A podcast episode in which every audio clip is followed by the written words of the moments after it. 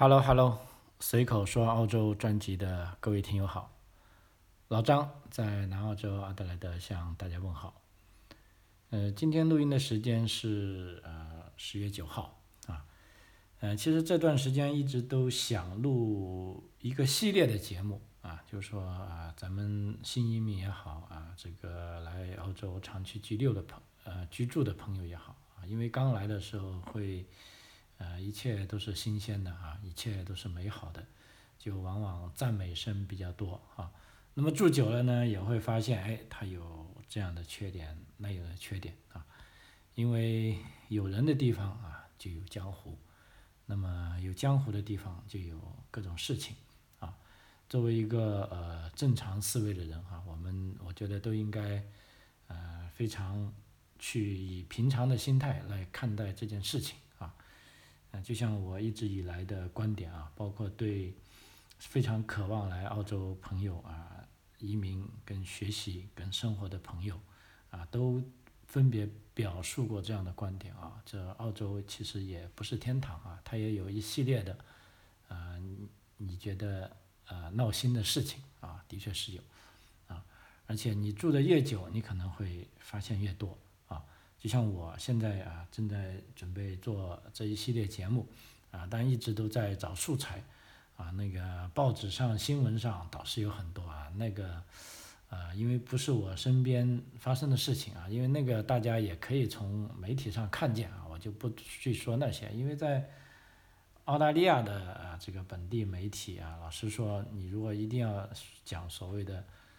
啊，这个正能量跟负能量的话，基本上它通通是负能量啊，没有什么正能量啊。因为新闻嘛，就是坏事才成为新闻啊，好事是不可能成为新闻，因为它没有轰动效果，是吧？不能吸引注意力啊。所以，呃，在这里也建议大家，就是说刚来澳洲，我觉得你关心本地的时事是非常好的，多看看电视啊，多看看的新闻。啊，但是如果你真的看到那么多负面消息呢，其实也不太要紧啊，因为这就是澳洲啊。你最重要的就是感受你平时的生活啊，有没有呃不好啊，或者有没有那么非常多不如意的事啊？就如我老张我啊，就慢慢现在免疫过来了。那个新闻老是说没有坏消息，那我都不去看新闻哈。虽然那么多坏消息，但正常如我啊，在生活中。其实我觉得还是挺惬意的啊，挺平和的，啊，挺舒服的啊，并不是说那种看了坏消息你就觉得在水深火热中一样啊，不那么一样啊。所以，呃，今天讲一个比较，我觉得比较傲的一点的话题，也是一个我意想不到的话题啊。因为我本身是帮人做澳大利亚签证的，我觉得澳大利亚的签证已经够复杂了，但我都能。嗯，比较轻松的驾驭它啊，基本上我认为能办的我都能搞得定，啊，那么这一次呢，是我帮呃一位朋友办了他们要回中国的啊签证，啊，因为这位朋友是早年听我广播的第一批朋友啊，来到澳洲差不多已经有七八年了，现在又想回中国了啊，因为之前因为疫情的影响一直没回成，啊。结果他自己说去办了几次中国签证，所以都没有办成功，一一一一一恼火之下就说：“哎，老张，要不你帮我做吧？因为其实中国签证我觉得应该很容易啊！啊，你想，呃，这个中国的官方语言是中文，又是我们的母语，那么在理解上是没有问题啊。嗯，而且这在澳大利亚啊，各个。”呃，首都城市包括在阿德莱德、在悉尼、在墨尔本都有中国领事馆，理论上应该很容易才行，啊，于是我说啊，正好我有空，那我看他那么痛苦的样子，我就去帮他接了这个 case。那么今天呢，是我第二次上这个签证中心啊，老实说，我也没有按我的计划第一次就搞定，我是第二次去，啊，我还有点哭丧着脸跟旁边的人悄悄地问。啊，没想到那些人，大部分人都告诉我我是 reschedule 的，啊，还有最终走的时候，我碰到一个熟人，啊，也是几年的不见的朋友，啊，他哭丧着脸带着他儿子过来，我说，哎，你怎么还把小孩带来？因为小孩不不不不到十四岁不需要带来。他说不好意思，老张，我现在已经是第五次来办理了，我已经崩溃了哈，啊，他们总是说我孩子的这个资料不合，现在我就把这个孩子带来了，我看他们再怎么来搞，哇，那我就 当时就 shock 了一下，震惊了啊，没想到这个，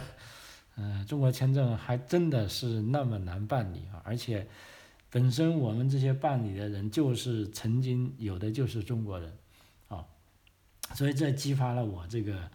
呃，这种好奇心也好，或者有这种分享的，我觉得，尤其是在澳洲生活的朋友，或者是已经入了澳洲籍的朋友啊，或者是我的有的朋友在欧洲的，在美洲的，就已经不是中国籍的朋友，但是你如果曾经有过中国国籍，然后现在又想回中国，那你肯定要申请中国签证。那么在这个时候呢，你可能遇到啊一系列你意想不到的事情啊，包括我这次帮这。朋友这家办签证也是遇到了各种各样的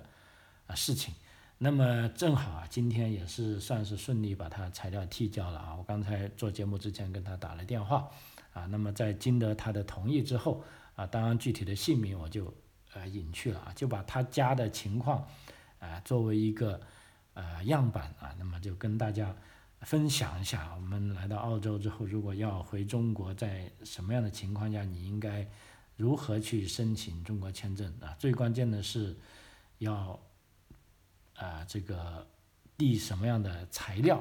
啊啊这个非常非常关键啊！因为你如果拿的材料不齐全呢，你真的要白跑。因为有时那里的工作人员老实说，我看他们也非常忙啊，而且不过有一个给我特别印象很深的，人家态度真的非常好啊！不论你是呃讲英文的还是讲。中文的啊，都还是非常呃耐心啊，这比我老实说十几年，他在十几年前啊，在国内去一些啊衙门办事那种啊感觉是完全不一样的啊，所以当然手续上来说还是非常繁杂，但是人家的那种啊服务态度还是在那里的哈啊这点我觉得必须要啊表扬的啊，虽然我也是第二次。呃，所以这个啊，觉得有很多跟大家分享的啊，现在就慢慢来啊，因为我这位朋友家呢，他们是啊，每个人情况各有不同啊，所以我才有啊丰富多彩的素材啊，因为他们家你看来了那么久，有入入籍的啊，其中有三个人已经入籍了啊，那么一个人没有入籍啊，其中一个小的呢是在疫情前曾经去过啊。在澳大利亚出生的啊，曾经回过中国，就已经申请过中国签证啊。另外两个呢，澳大利亚人呢是没有申请过中国签证的啊。其中一个呢是在南澳那里，在南澳这，一个呢是在悉尼那边呃上大学去了啊。那么呢，还有一个呢是持啊中国护照的，那么自然就不用申请中国签证。但是他呢，因为要他们要去日本旅游。啊，所以这个拿中国护照的人呢，还要继续再申请一个日本签证。那其他拿三个澳洲护照的人呢，去日本啊是不需要签证的啊。那么我帮他办的呢，就所有这些事情啊。那么在这里不由得先要呃赞叹一下这个日本的这个签证啊制度啊，的确是我觉得是做的最好的哈。可以说在网站上啊写的非常清楚。啊，就七份材料，啊，你递上去，啊，人家你通过邮局寄过去，啊，人家收到了就发个短信给你，啊，然后出签了再发个短信给你，让你自己来取或者你指定的授权代表来取，啊，而且日本签证是出签之后才交钱的，也就是说你递签证的时候是不需要交钱，啊，也不贵，啊，因为我这次做的很意外，我是把他们的签证材料一起递出去的。那到今天为止，日本签证已经从墨尔本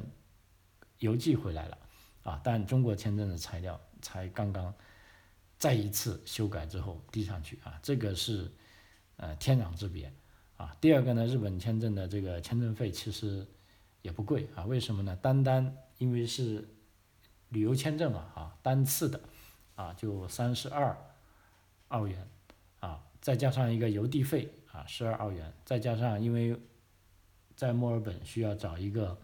呃他们认可的啊中介，因为我没有找朋友，怕麻烦人家啊，认可的中介去帮我从领事馆把这个呃护照取出来，然后再寄给我，就五十块钱手续费啊，整整下来就不用一百刀啊，九十多刀就搞定了啊。嗯，所以当然了，今天重点就不是讲日本签证啊，但是呢，如果你有你是中国护照持有人，但是你已经有这个澳大利亚的 PR 了啊，那么申请去日本的签证应该是非常容易的啊。呃，那么在日本，他在南澳洲是没有领事馆的，你必须要寄到维多利亚州的。维多利亚州在墨尔本的这个领事馆呢，是负责维州、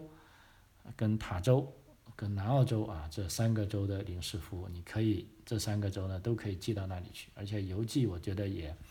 啊，非常方便啊，不是我想象当中那么困难，因为到今天为止我已经拿到第一份日本签证已经出来了啊，非常好啊，而且关键是，呃，他们网站上写的这些条款啊，写的非常清楚，你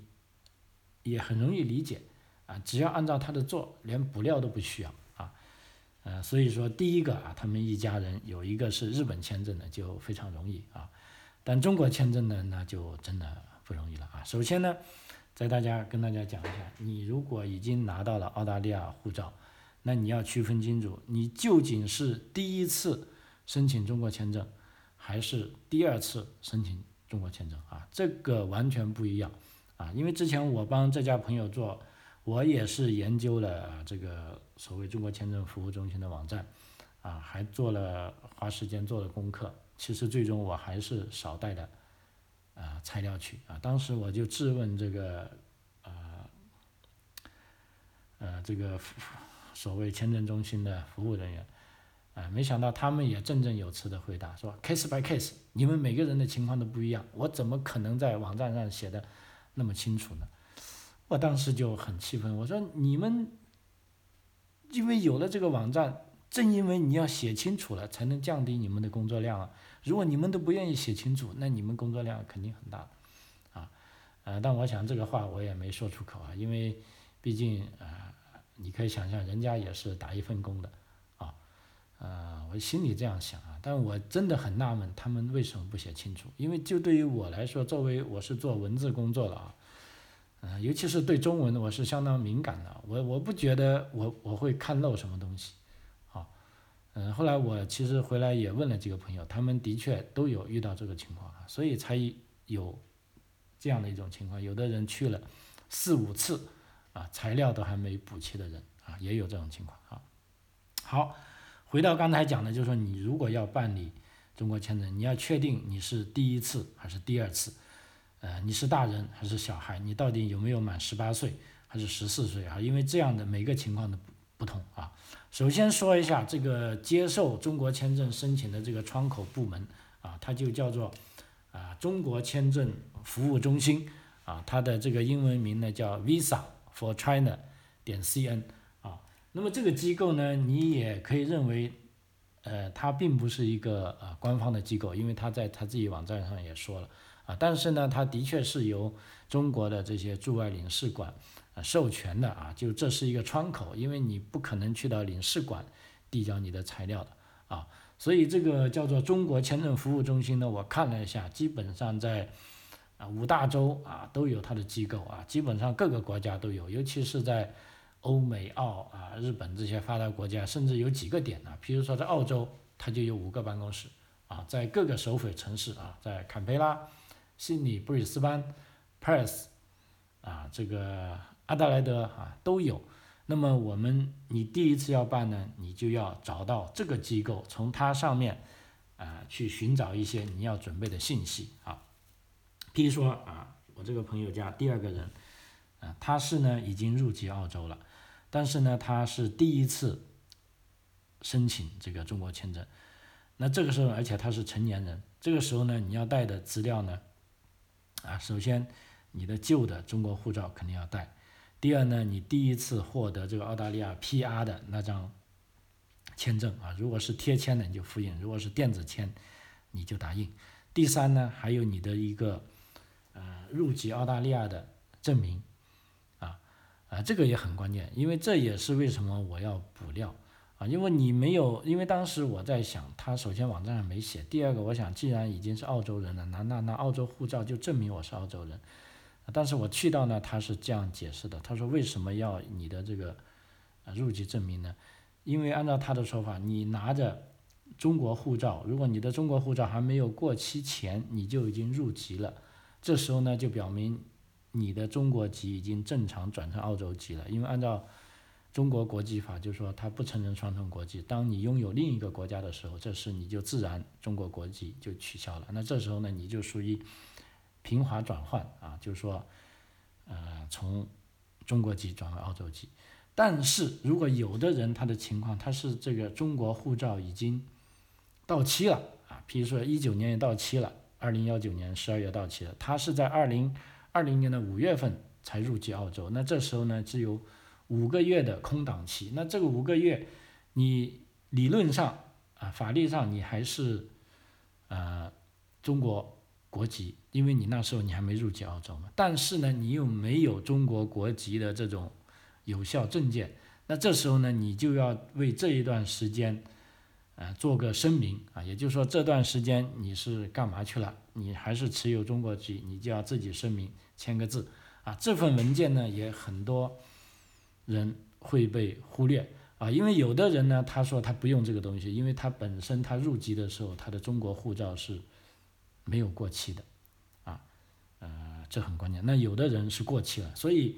呃，包括朋友之间互相问办中国签证，有的朋友是说不清楚的，因为的确是 case by case。但是老实说，我不高兴的就是这个，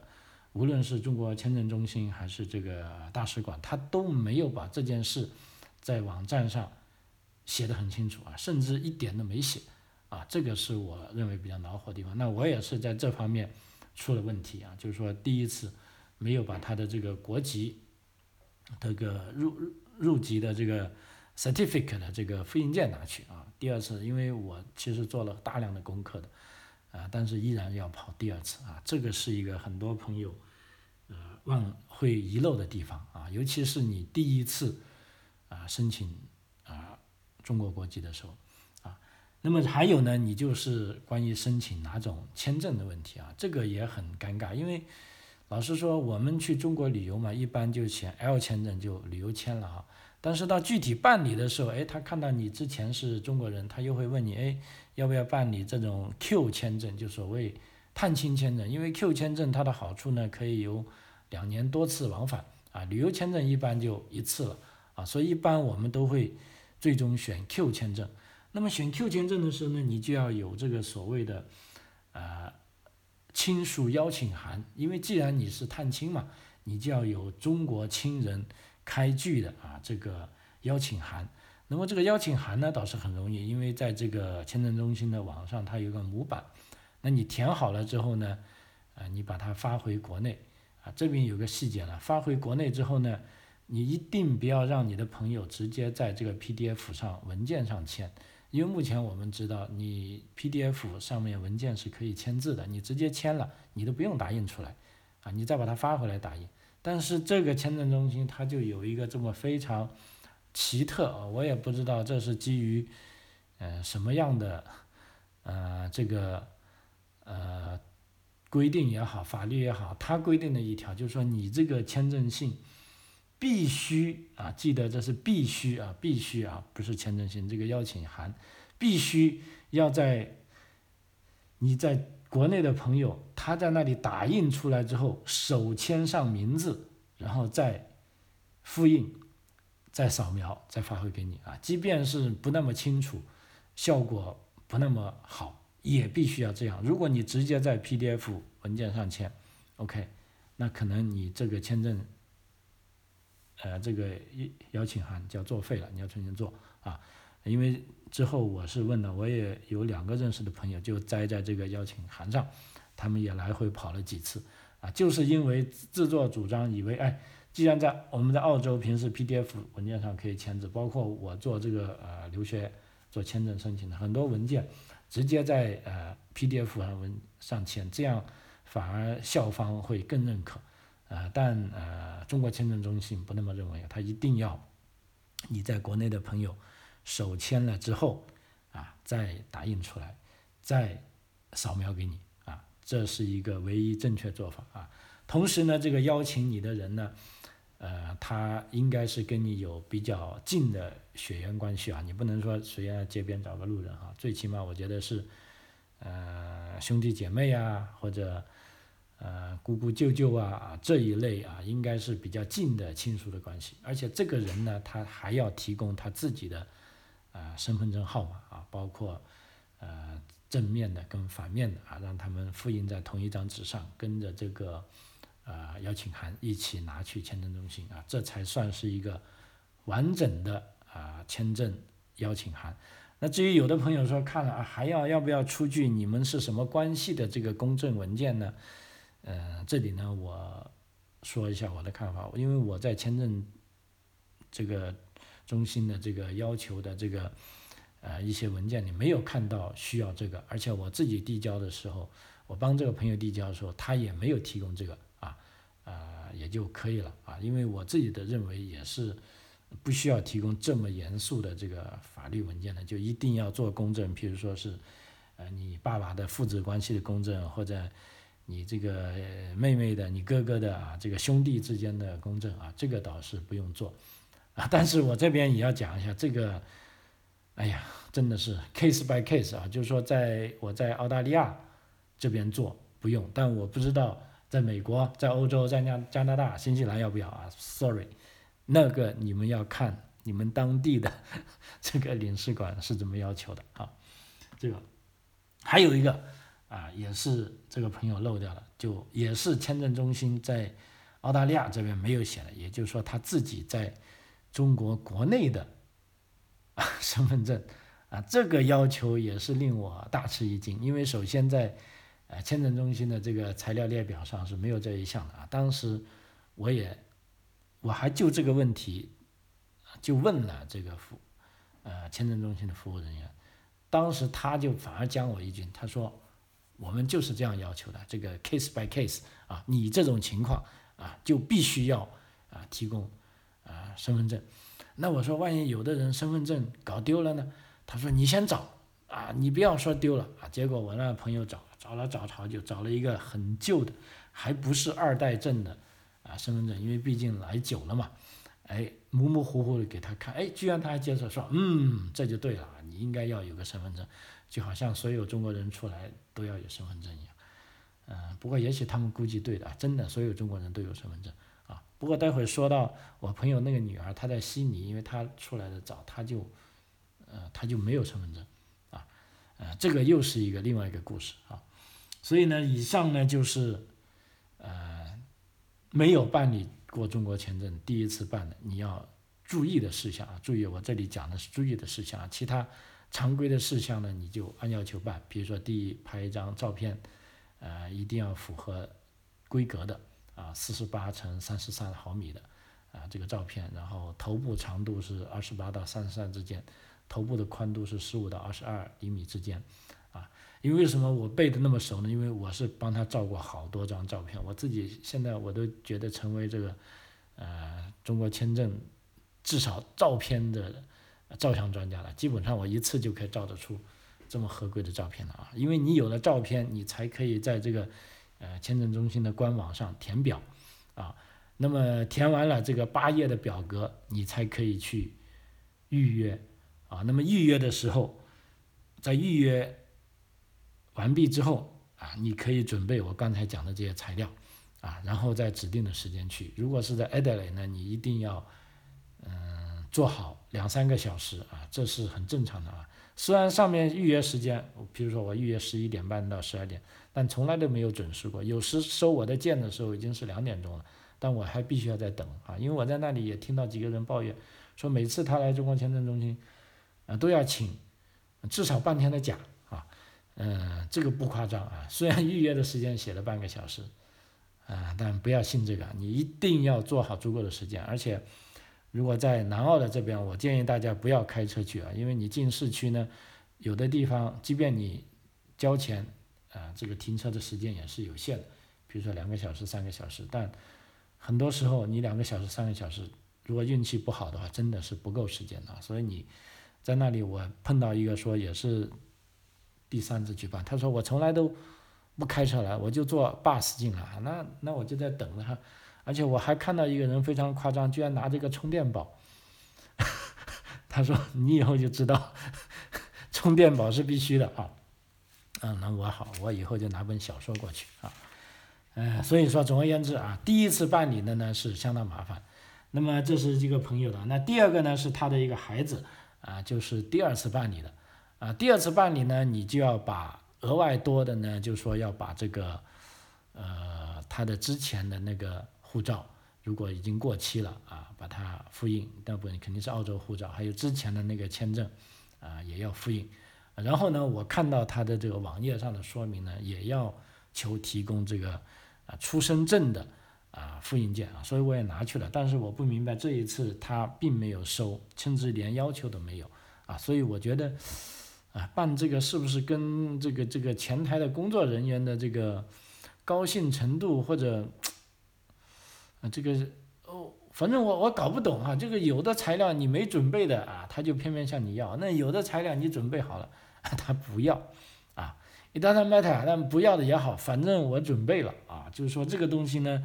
呃，我建议大家还是要准备，因为网站上它的这个为数不多的材料清单，它是写了有这个材料清单的啊，我就还正儿八经的复印好好的拿去了，但是他没要，啊，没要不要紧，就总好过，啊，他要的时候你没有啊，这样才惨。所以小孩去呢，这个就要分是不是十四岁，如果十四岁以下呢，他是不需要自己过去的，如果十四岁以上呢？呃，就要麻烦你要带着他一起去了啊，这个是一个注意点。那么小孩的申请啊，也是有这个，也是需要邀请函啊，跟你大人的一样啊。比如说，你让你的孩子的啊，你的哥哥或者你弟弟邀请，顺便把他也啊一起邀请了啊。但是呢，每一个人的邀请函呢都是独立的啊。我刚才说那张签名文件啊，跟这个你这个邀请函亲戚的身份证文件啊，就把他的材料放在。嗯，他那一堆啊，这就是呃第二次办理，相对来说啊小孩啊比较容易一点啊，因为小孩的他的证件本身就少啊，呃这个大家可以呃比较容易一点。那还有一个情况，我这个朋友他还有个孩子 是在墨尔本上大学的，那这个也是有故事可讲啊。首先呢，当时我们想啊，在墨尔本上大学，那我们就帮他在这边填好表，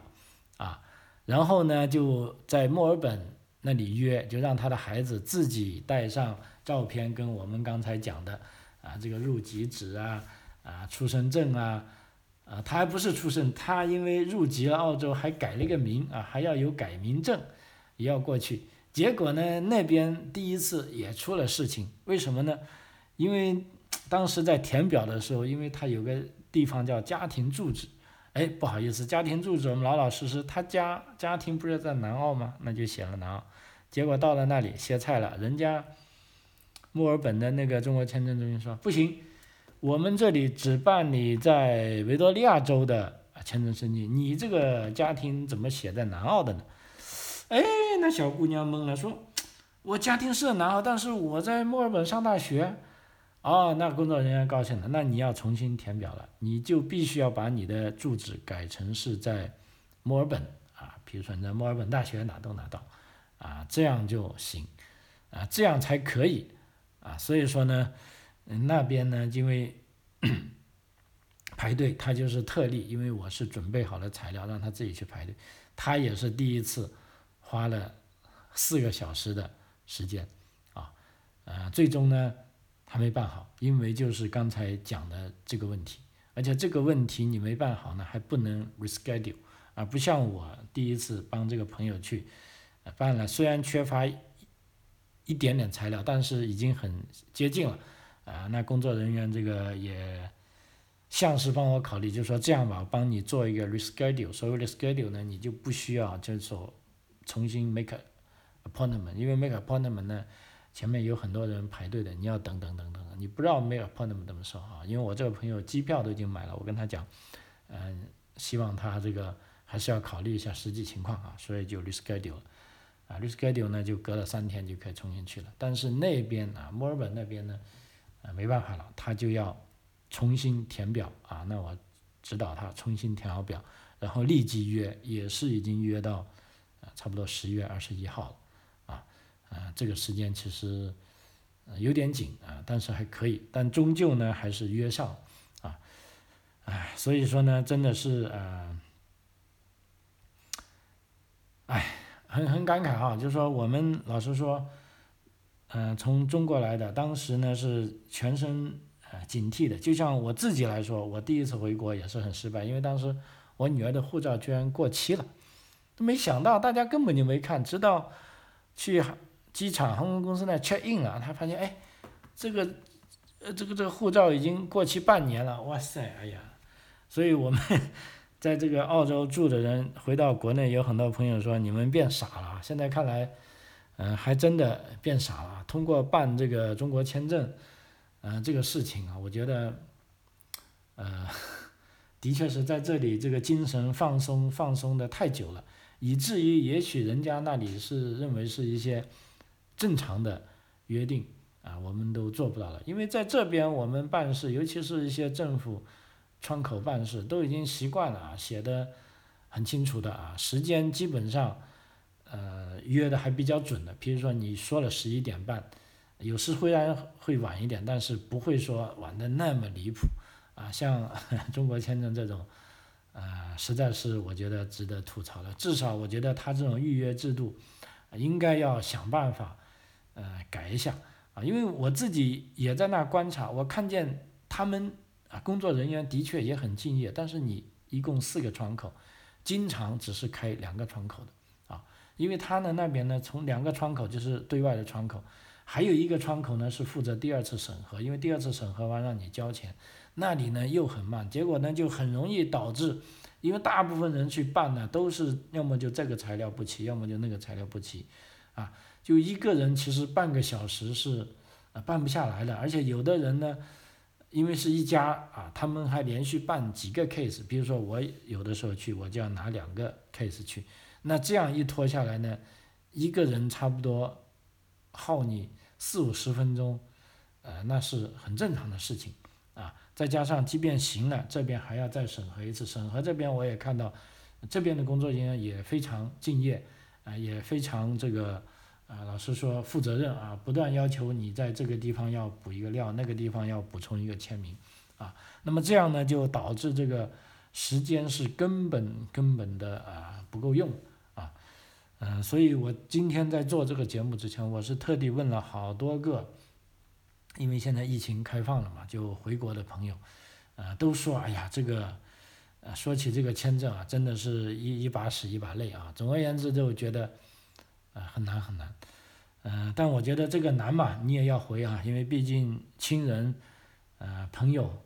在那里啊，所以我今天做这个节目主要是针对啊已经入籍了，已经不是中国籍的朋友啊，我是建议啊，现在啊节目的最后总结一个，一定你要看当地啊这个所谓中国签证中心的这个网站，你要去细细的读啊，就说。因为它不像日本签证那么清楚明了的列出来，它有的时候在这里列一个东西，然后就啪又下面又列一个东西，你一定要仔细的读完，然后尽量准备。然后呢，还有一些朋友传授的一个土办法，就是说，你除了这些材料外，还有可以把你有的东西你都带上，啊，我觉得这也是一个办法，因为这正如那个工作人员跟我讲的，case by case。啊，我的上面就是没有写，但是针对你的情况，我就是要看你的身份证，那你就很麻烦了。所以这时候呢，为了减少不必要的麻烦啊，你尽量就带上所有关于你的东西啊，啊原件，甚至你不用复印也不要紧，因为他那里导师也可以帮你复印。如果你真的是不能复印的话啊，只不过是要钱而已啊，啊这是点。第三点呢，你一定要准备好。足够的时间啊，包括单次时间啊，跟你计划要去多少次啊？就我看而言，如果你听了我的这个节目，你原来需要两次的，你可能一次就搞定了啊。呃，你如果需要五次的，其实也不要烦恼，因为这个东西你要想，这不是你的错啊啊，这个真的是啊。但是你听了我的节目，我觉得你两次应该至少就可以啊办好了啊。如果两次能办好，我觉得真的是呃善哉善哉了，应该是呃感谢上帝了啊，真的是两次能够搞好，我觉得是啊非常不错了哈。所以我们也期待啊以后的这个呃中国签证可以呃。怎么说吧，就是说，适当的简化一下手续啊，因为现在好像前段时间看这个新闻也有说已经简化了，但我不知道是不是简化的是其他类型的签证，因为对于我来做这个签证来说，哎呀，就真的是挺头痛的啊。也许我以后做多了就没那么头痛了。所以在这边期待啊，就办这个中国签证的朋友都可以。呃顺利的通过啊，然后顺利的回家啊，去看看啊。好，随口说澳洲啊，这期节目到此为止，非常感谢您的收听，我们下期再见。